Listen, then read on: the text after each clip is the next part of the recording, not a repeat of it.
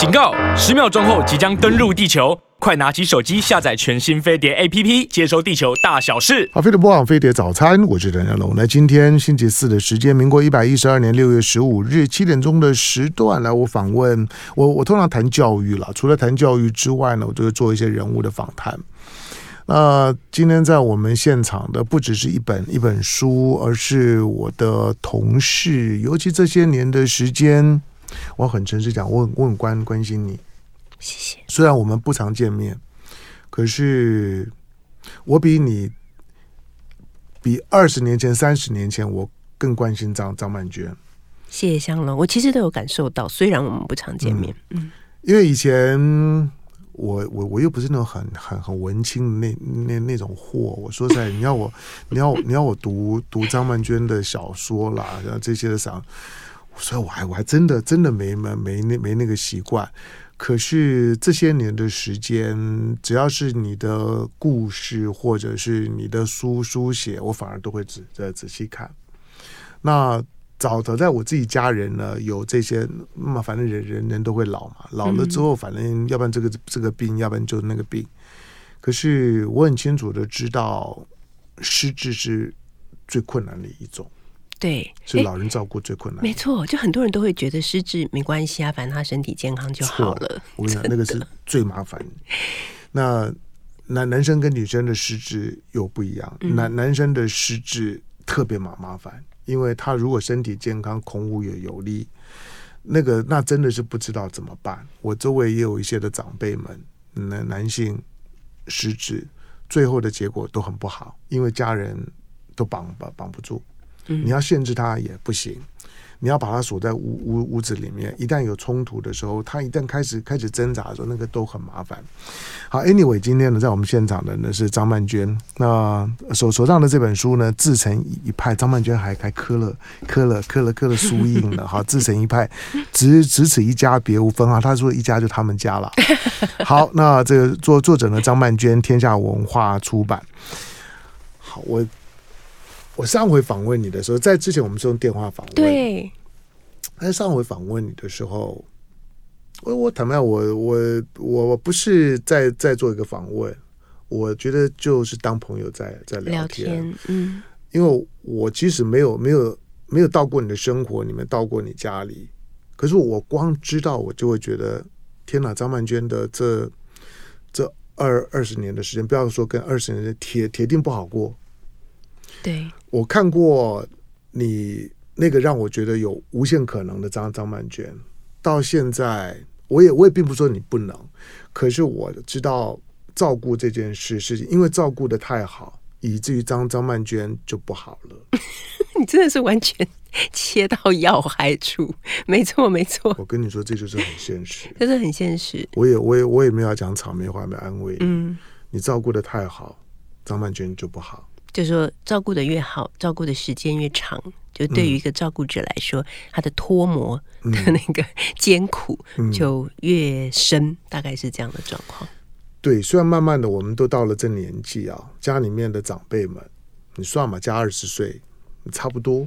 嗯，当然不见得每个人都会遇到失智的情况，可是那个比例越来越高。你只要大家的平均人均寿命越长，遇到的机会又越高，那你也不是我认识的第一个，就就是。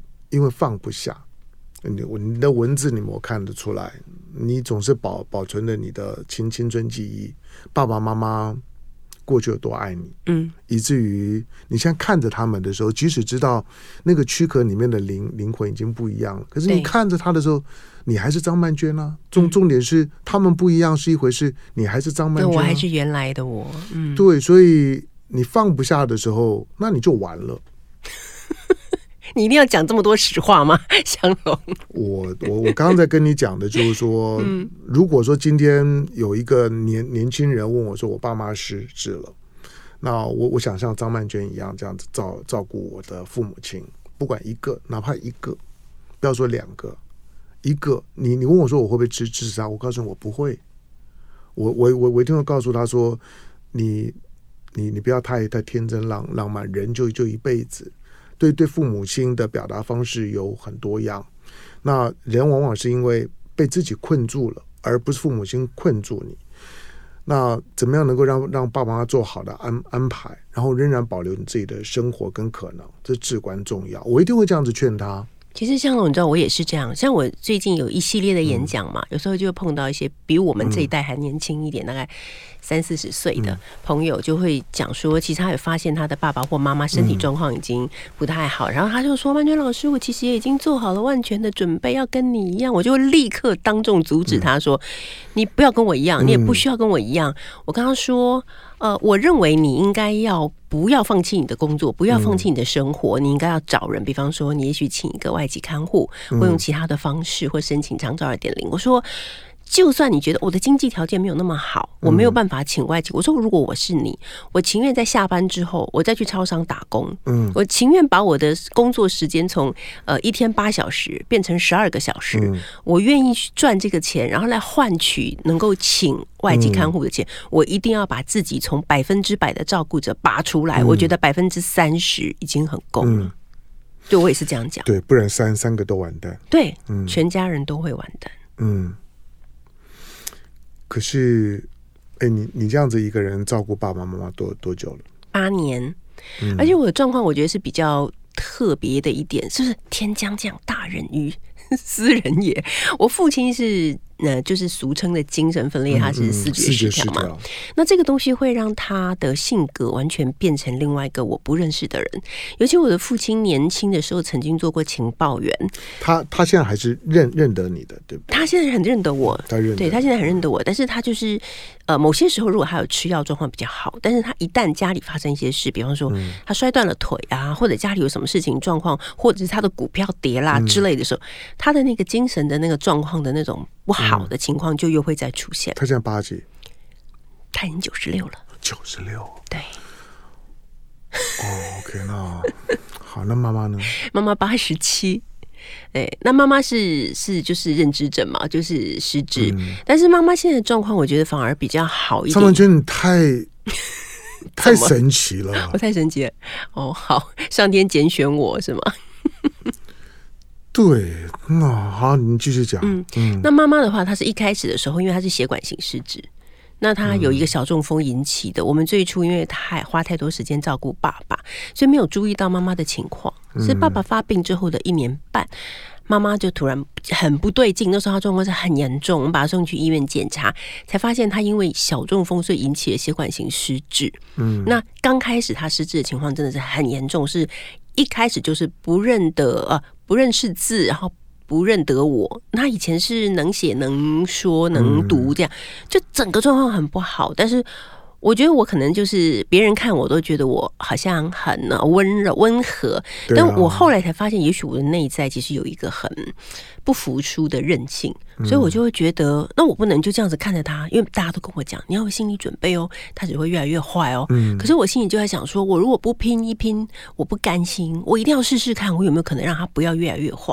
所以我就开始带他去做了一些，比方说去做呃去上一些课啊，然后请那个长照二点零，然后他们会有那个职能治疗师，嗯、会有复健师到家里面来帮他做运动啊，帮他做一些职能的恢复等等。嗯、也就是说，从妈妈嗯。应该说是呃六年半，从他六年半这个失智的时间以来，我没有一天停下来过。嗯、我每天都在想说，我还可以做什么？因为不久之后他又被发现有帕金森，嗯，那这又是一个麻烦的事情。麻烦事情，阿兹海默 加加帕金森。对，对然后我就打开他的药盒，我就看他已经吃了这么多的药，我知道可以带他去看医生，吃治疗帕金森的。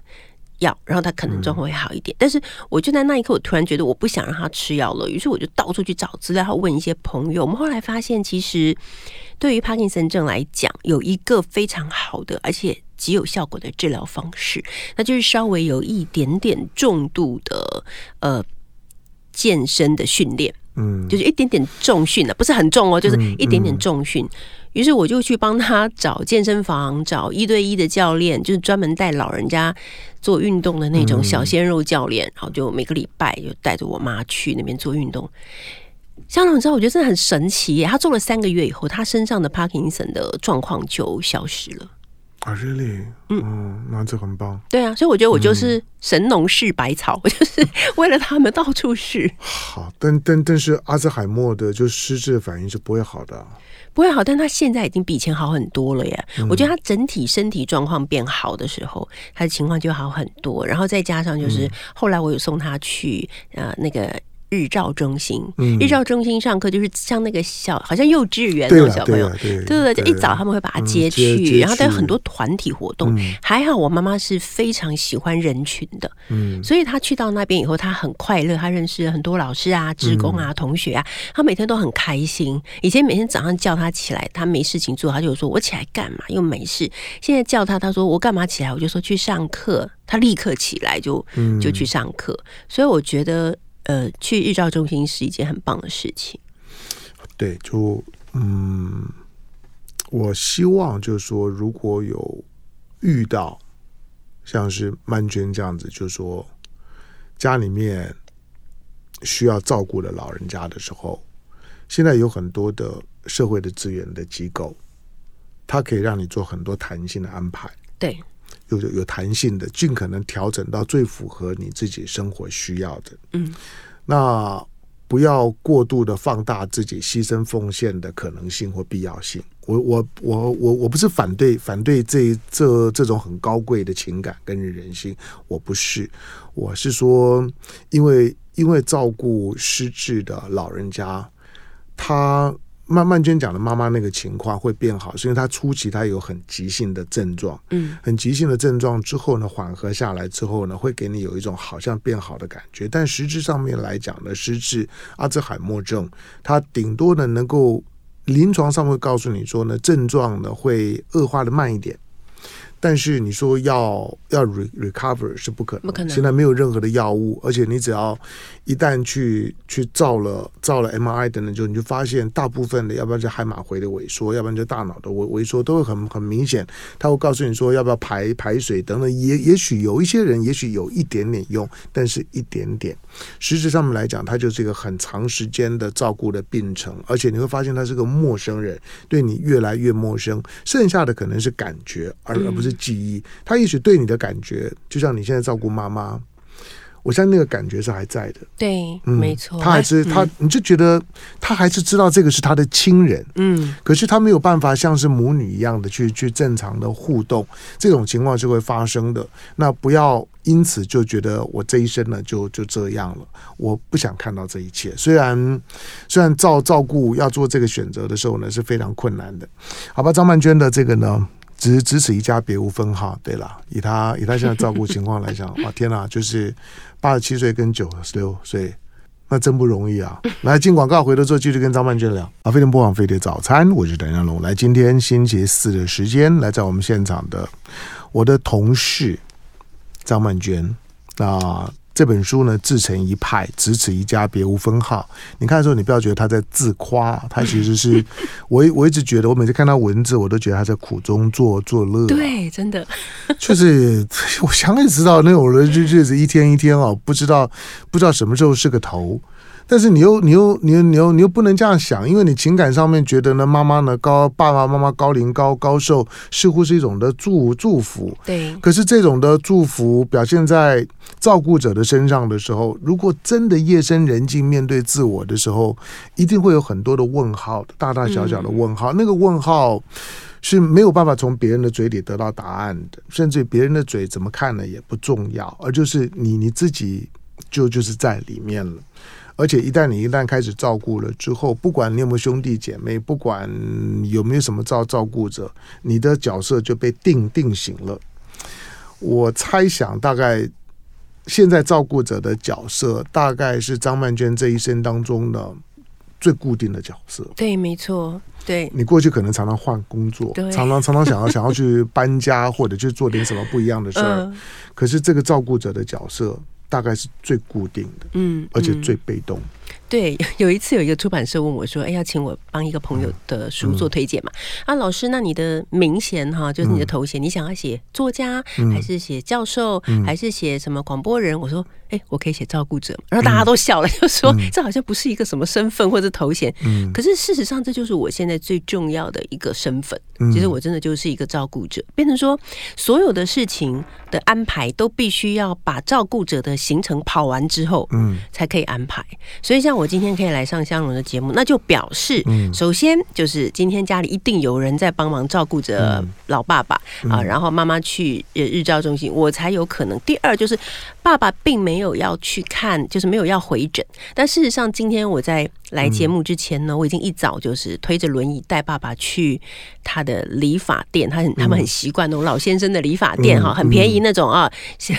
理发洗头一百五十元，好，那我我已经把他带去那边，再把他带回来，好，就是我都要把这些事情全部安排好，我才能够还有余力，才有可能去做我自己想做的事情。但是我现在已经习惯了，但刚开始我必须要说，前三年的时候我是很不适应的。那首先就是说，父母亲的病他们都来得很凶猛。尤其是父亲，好，都很凶猛。那我就会常常问自己说：那为什么是我？这种事为什么发生在我身上？啊，然后我也会想，那如果我扛不下去怎么办？那这几年下来呢？像我这种生活作息，我的生活作息是非常非常规律而简单的。我每天睡足八小时，从不熬夜，哈，不烟不酒不应酬的人。我三高，你知道吗？然后医生呢，对我的医生朋友就说：你为什么看到我的验血报告说你为什么三高？你有什么条件三？高你为什么？我说我也不知道，我也不知道到底为什么，因为他还蛮了解我的生活状况。后来他就说，那如果这些其他的理由都排除，那可能就是他说是压力。嗯，他说我想你是因为压力。好，然后他就看着我，我也看着他，然后就叹一口气说：“哈、啊，算了，那你就。”哎呀，吃点药去运动吧，因为他不能跟我说你不要有压力哦，嗯，你放下你的压力哦，因为他知道这是我放不下来的事情，所以他就说那你就自己小心一点啦，什么什么之类的。所以我在里面有写一篇文章，就是呃照顾者优先，然后把优先画叉叉，底下写上优秀啊。那每次我们在跟人家谈照顾的时候，都会跟照顾者说，你无论如何要先照顾好自己，因为照顾者优先是一句非常响亮的口号，但是办不到。对呀。就是你真的成为一个照顾者以后，你根本没有什么优先这种事情，所以我们只能反过来再安慰自己说：“好吧，虽然我不是优先，但是我很优秀。”他就只能这样了。照照顾一旦一旦是照顾者，你你就是次要的。嗯，就像张曼娟讲的，我今天早上我一定要先把我爸爸怎么样，我一定要先把我妈妈怎么样，然后我才能够怎么样。没错。尤尤其如果如果当天有一件什么事情，我非要去做。那我必须要先完成这件事情，否则我的事情都变得不确定。嗯，当你自己的人人生的每件事情呢，都变成是是第二顺位的时候，甚至第三顺位的时候，你的人生是没有办法规规划的。哎，对，你的人生就没有办法规划。所以，所以当我当我几年前我知道了你的你的情况了之后。我就想，其实我第一次访问你，我在想说，我要怎么跟你谈这件事呢？我想算了吧，我们反正就打打开天窗说说亮话，我们就把我们的真正的感感觉呢搬出来谈。嗯，我觉得对对你来讲可能是是最好的，因为因为这种的人人生变得不能够规划这件事事情，那个是一个，我会我我我会建议啦，就是说，无论无论如何都不要。觉得因为自己想把自己过好而觉得很内疚。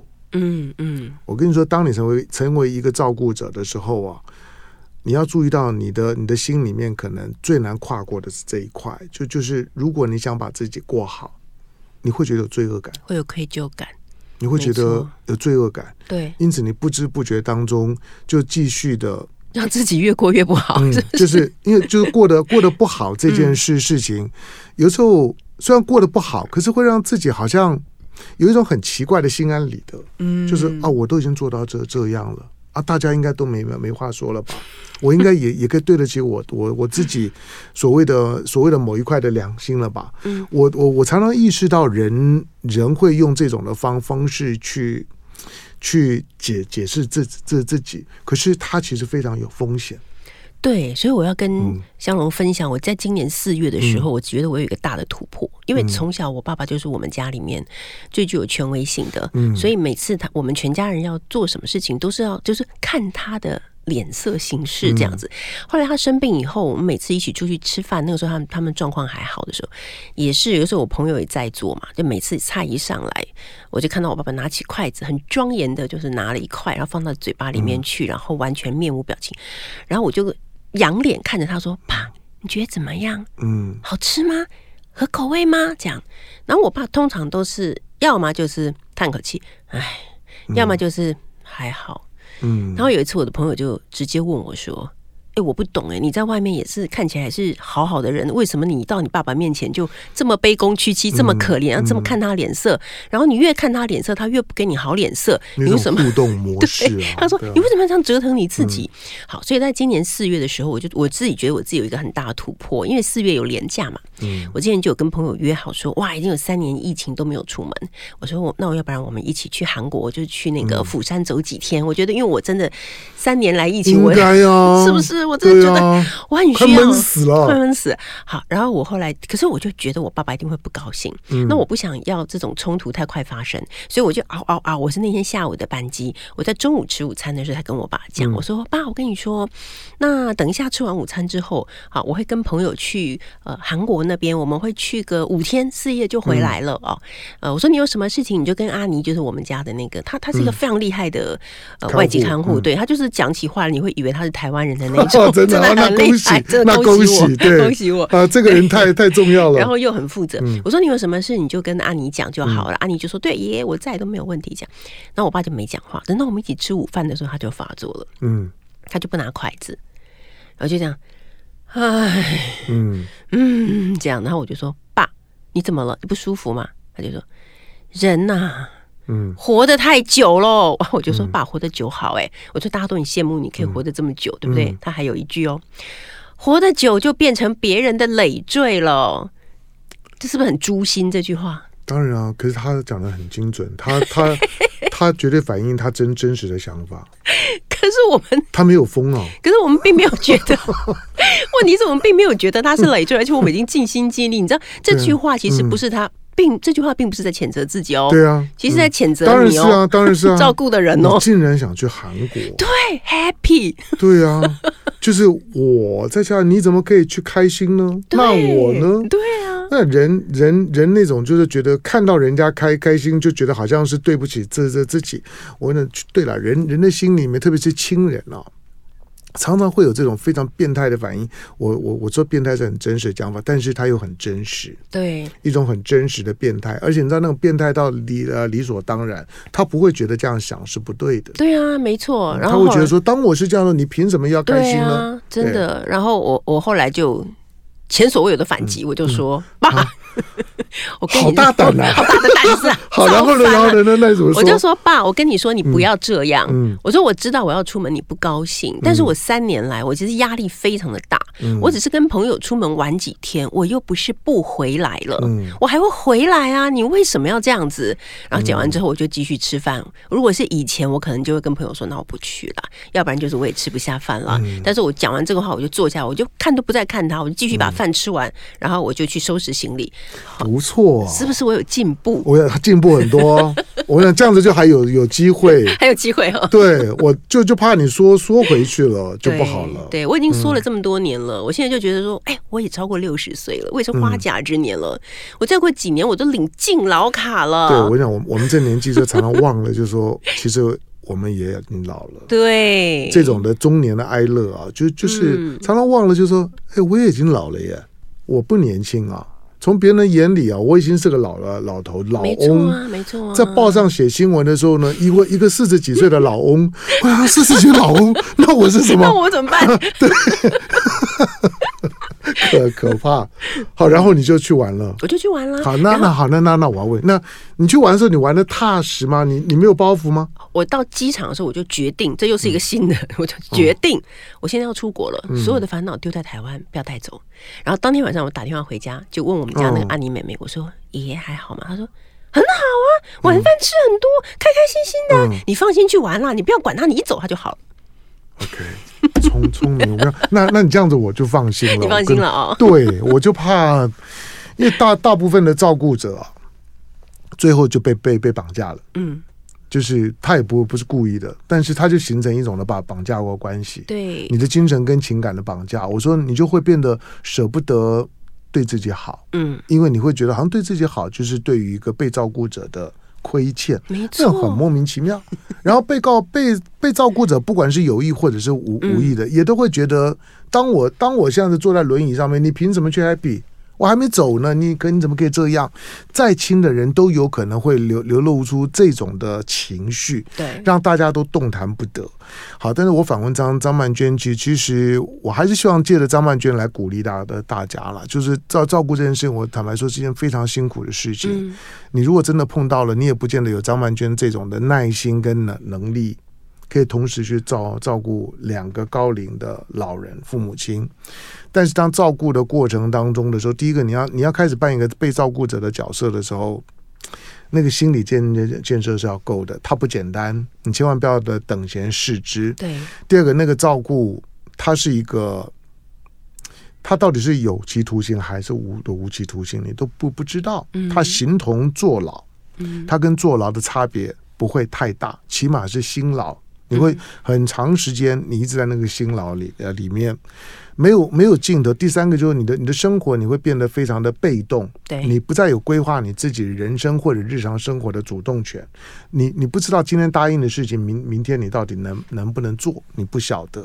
你更不要说你原来对人生的想望跟比较开展性的想想法都没有了。至于说什么发发展的新新感情、新关系，那更是 更是对你想想都不用想，因为你你你自己都已经这样，你如何让一个人能够再再进到你的？生活里里面，好，我问你，那那那你现在每每天的每每个礼拜的你的生活是怎么 run 的？你自己？我现在就是除了写书之外，做广播之外，我最最开心，或者说我生活里最疗愈的一个部分，就是我在小学堂上课的时候。因为张曼娟小学，你在小学堂是怎么上课？因为我会我会听到你的你的广告，是对，但是小学堂怎么上课？我们是真的有实体的课程，嗯、然后我们已经成立十八年了，从小学三年级到国中三年级，嗯、我们把他们按照不同的年龄跟程度分班嘛，哦、嗯，然后我主要就是呃，刚开始我们主要都是带一些经典啊，或者让他们欣赏一些诗词的美好啊，嗯、然后让他们有感受力，然后带他们读呃绘本或者读书，然后共读啊，然后就是教他们如何写作，如何写。自己的东西，而不是写。因为我知道，其实有很多补习班，他说你背，你把那个好的文章背起来，然后把里面的关键字换掉就可以了。但是我们不喜欢这样，因为我觉得考试是一时的，可是你的人生是长久的。你如果永远都只能够背别人的话，然后就把它换几个词变成你的东西的话，那你永远不能发展你自己的内在啊。那最近这几年，因为我们社会风气变化很大，所以我们开始加了很多。说真的，就是品格教育了。嗯，就像每一次发生一些社会事件，我们都会跟学生讨论，好像一些歧视啊。霸凌啊，嗯、或者像最近那些大学生擦枪走火的言论啊，等等的，嗯、我们都会跟学生就是进行这样子的专题讨论，然后让孩子们去谈他们对这些事情的看法。好，就是到底这个问题出在哪里等等之类的。所以家长对我们的认同就越来越高，就是说他们会觉得，好像把小孩交给小学堂来上课的话，就不会担心说，呃，孩子作文写不出来，也不会担心说这个小孩的品格会变得不好。嗯、那我们在小学堂都是用一种。我就把它戏称为、虐称为，是一种温柔的暴力。什么叫温柔暴力呢？就是不打不骂。但是有些小孩来了会带一些习气来，讲话会讲出那种很不好的话。每次只要我们听到了，我就立刻转头用我犀利的眼光看着他。然后那些孩子的反应就是。对不起，老师，对不，我不敢，我不敢，我下次再也不敢。那那这还算不错的。对，我想当你看他的时候呢，嗯、他会说说过，他最少他意识到他讲的或者他做的那件事情是不对的，是不对的。只要他知道是不对的，对那就就好了。对，对，嗯、对，所以因为他们从小在小学堂长大的孩子都是这样，嗯、因为有时候到了国中就会有一点带一点习气回来，嗯、可他们只要进了小学堂之后，他们就会知道自己。就我觉得我们等于给他们建立了一个规矩，有了规矩才有方圆嘛。那是很棒啊！对啊，我自己也觉得挺棒的。那那嗯呃，对对不起，因为我我我从来没有问问过细节。那你上课地方在哪里？我们在景美，景美有小学堂的上课的地方。然后像我们现在就是正在呃夏令营的报名嘛，就是呃就是从小三到国中二年级的孩子，嗯，对他们都可以来上半天，呃，就是礼拜一到礼拜五半天的课。礼拜一到礼拜五，对。那那什么时间上课？因为他们不是要上课吗？夏令营就是暑假的时候开的，对对对，就是上午就比方说上午八点半啊，然后到中午十二点，下午的话就是一点半到呃五点钟这样，就是不同的班级了，上午一个班级，下午一个班级，我们总共有八个班级。那到了秋天的时候，我们也会开十三个礼拜的课，他们每个礼拜 weekend 的时候他们会来上课这样子。对，可能因为我们，因为我跟跟曼娟我们是同一个同一个时代，我们我们自己的。被教育的过程，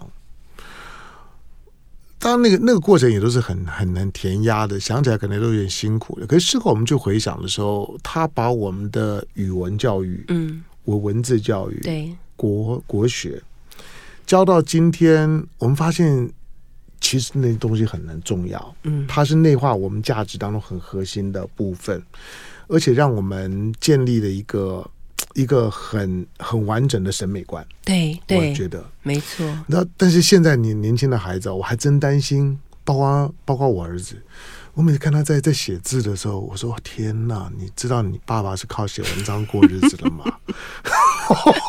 然后那个那个国国学跟成语啊，有时候本人实在是不敢恭维，可是我又身为爸爸，我又不太好意思教育他，因为我会觉得。我觉得自己的孩子反而不好不好教啊，好好把他送到小小学当中好了，对，对，对，对的，搞搞不好还比较好一点。好，在我们现场呢是张曼娟。好，那这一这这本书呢，自自成一派。曼曼娟其实在讲她自己的作为一个照顾者的心路历程。你看她讲是在讲她自己家里面的事情，可可是。文字看看看起来是还开开心心的，可是我刚刚那个那那那铁定是件非常辛苦的事儿。好，那除了除了让你知道，就是当我相信了，有越来越多人都像是曼娟，或者是但我我我父母亲前两年都都陆陆续都过都过世了，我我经过这样的过过程，那照顾者，当我们到了这年纪的时候呢，都不太容易，所以家里面呢有这种的情况发生的时候，你一定需要咨询。同时，你一定需要需要足够的外在的，把周围的资源系统呢，赶快要弄清楚，因为它影响真的很大。对，进广告，回头之后继续跟张曼娟聊。好，飞碟魔网飞碟早餐，我是谭家龙。来，在我们现场的张曼娟，张曼娟这本书呢，自成一派啊，只此一家，别无分号，天下文化出版。是。那当我我我我知道有很多的朋友们都我我之所以这本书，哎，这本书什么时候出的？我记得大概有三四个月了吧。呃，这本书是四月初，四月份。好，因为、嗯、因为我我已经我我之所以这个时候排，是因为我看到已经有一些朋友们陆陆续续都都排访我，我干嘛去凑凑凑热闹？对我我当然就是把压压轴的留到留到。哎，你真的是压轴哎？没有啦，我我是说，我我我只觉得我一定比比所有的我的访问张曼娟的朋友们更了解张曼娟的感 感觉，这个我有自信。没错，所以所以我觉得，我觉得在在作为一个一个照顾者的时候啊，你千万不要不好意思，你你自己一定要把这一招照顾好，你一定要要开心，你一定要努力的维维持自己的工作，维持自己的社交。大部分的被被照顾者失败的时候，就是整个的照顾体系、家庭的失失败，整个家就崩溃了。嗯嗯、对，所以你作为一个被照顾者，你要你要知道有有很多变数不是你能把握，比如说你的身体状状况，你身体会不会出问题？你会不会中中风？你会不会失业？嗯，这些都还是不确定的哦。对，因此呢，在这些的条条件、这些因素假定不发生的情况下面，你起码要保持自己每天的正正向，先不要想家怎么样，你每一天让自己开心。我觉得是所有的照顾里面最核心的问题。对，就是像向荣刚才讲的。不要以为这件事很容易，其实连这件事都不容易，都不容易。对，因为我们内心还是会有很多心魔嘛。哦，每当你做这个事情的时候，你的心魔就会出来告诉你说：“你怎么可以做这件事呢？”或者是你有一个什么想法，你怎么可以有这样的想法呢？好，但是我我觉得我还是可能因为个性的关系，我还是很希望可以从照顾这件事情里面找出它的意义。好，所以我后来就在想说，哎，有没有可能上天让我照成为一个照顾者，而且我的历时其实也不算太短嘛。哦，因为我到现在已经八年了。是不是就是让我直面老这件事情？嗯，因为以前我们的社会没有这么老嘛。嗯、那现在呢，就是动不动家里常常都有一些老人，就是九十岁以上啊，百岁之类的。嗯、那也有人说，我们这一代，其实包括你哈，香龙，尤其你身体这么好，就是百 岁，百岁世代，你知道吗？就是百岁世代。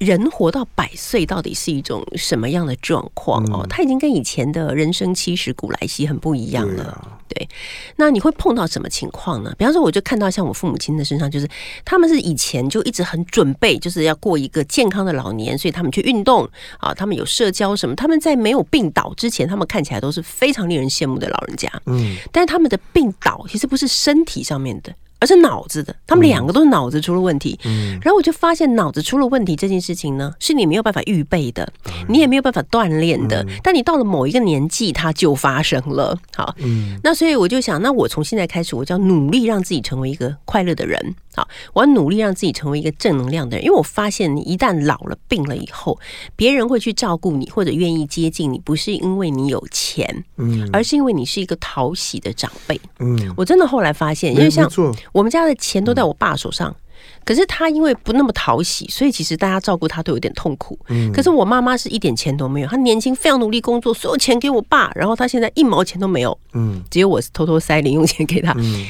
可是大家都愿意接近他，大家都说奶奶好可爱。嗯，为什么？因为我妈妈就是一个讨喜的老人，她是一个整天都把谢谢、麻烦你挂在嘴上的人。别、嗯、人帮他做一点事，嗯、拿一杯水给他，他就说：“哎呦，谢谢。”我说：“你常常看，这个水会不会太凉还太热？”他喝一口说：“哦，perfect。”还讲英文呢。嗯、那恭喜你，真的啊！嗯、你就觉得哇，我将来也要成为这样子的老人。嗯、好，所以我觉得我在他们身上直面了老这件事情以后。我对于老有了新的思索，有了新的学习，有了新的领悟，所以我就比较不会那么害怕自己变老，因为我觉得哦，我知道我要成为什么样的老人，不要成为什么样的老人。那我觉得这件事情可能是我在照顾这个呃生命历程之中，上天交给我的功课。然后我觉得截至目前为止呢，我认为我这个功课做的还不错，所以我就觉得哎，这也也许也是一个还不错的祝福吧。爸爸妈妈早晚会过去。你对你自己的八十岁有安排吗？当然，首先我希望我不要活到八十岁啦。所以像我真的像我这样的人，我现在就是已经完全不要做健康检查。我上次验血还被医生朋友说，所以我从上次验血到现在，我就再也不要验血。跟跟我一样，虽然我虽然我一天到晚都要跟人家讲说啊，你要定定期做健康检 检查哦，现在健保。我自己都不做，对我也是，因 为我真的觉得你每一天活得 开心就好啦，对不对？你每天真的活得很开心，你每一天都做精密的健康检查，然后你把你的钱什么东西都哦都弄在手上。可是如果有一天你真的病了的时候，或者说你真的老了的时候，你你会发现其实这些东西也不是最真实的。每一天活得很开心，嗯、就像我这本书最后一篇叫“今天是余生”，把今天当成生命里的最后一天嘛。对，对我今天想说，哎、欸，我就是要跟香蓉聊天。如果这是我最后一天，嗯、我要跟你聊天，我很开心啊，这样就好了。嗯、我去吃饭，我去吃我喜欢的东西，我很开心啊。哦，我帮爸爸准备饭，我也觉得开心啊。就是我要去做每一件我开心的事情。嗯，这就是我去度过人生的方法。所以我不会去想啊、呃，如果我活到八十岁怎么样？但是我是不太害怕孤独老的啦。嗯，因为我觉得好多事情可以做。不，你八十岁的时候，你还是可以是是小小学堂的老老校长，真的哈、哦，老校长不错，那个画面应该还蛮美的，真的哦，对，好一个一个老老校长，嗯，然后可以讲讲讲经典，嗯，对不对？教作文，嗯。我我觉得那个画面还是很好的。我或或许啦，或或许你的你的生活里面，因为有小学堂的关系，那家呢一回家照照顾两个这么老的，一出来呢陪陪群这么小的，对那个还蛮平衡的。真的真的还蛮很开心，那个还蛮蛮平衡，起码让让自己平衡起来的时候是正常的。嗯、对，好了，当因为曼曼君今天来。不是他找我，是我找他，因为我每个阵我就想要听听看的张张曼娟，因为因为照照顾一天过一天啊，其实有时候时间也也过得很快，嗯，可是有的时候一个被照顾者会忘了呼吸，对，真的，那你要记得要要呼吸，谢谢。然后所谓的呼吸就是说每每天的生活要让自己找点开心的事事情，因为被被照顾者真的不知道，他也许今天突然间就不睡了。当你很累的时候，他不睡觉。嗯，当你呢心心情很 down 的时候呢，他很有情绪。对，有的时候有有些有些突发的状状况，摔摔跤、受伤等等，你不知道的。换句话说，你你的当你是一个被照顾者的时候，你你你就是你就是第二顺位，而第一顺位会发生什么事事情，你都不可测。所以每一秒每一天都是余生，你可能呢才能够扮演一个好的照顾者。是好，这本书自成一派，张曼娟的照顾的心得，然后那不容易。谢谢香龙。好，那书呢，大家自自己找来看，只此一家，别无分号。好，天下文化出版，感谢曼曼娟来，感谢香龙。好，谢谢下回再来聊天。好的。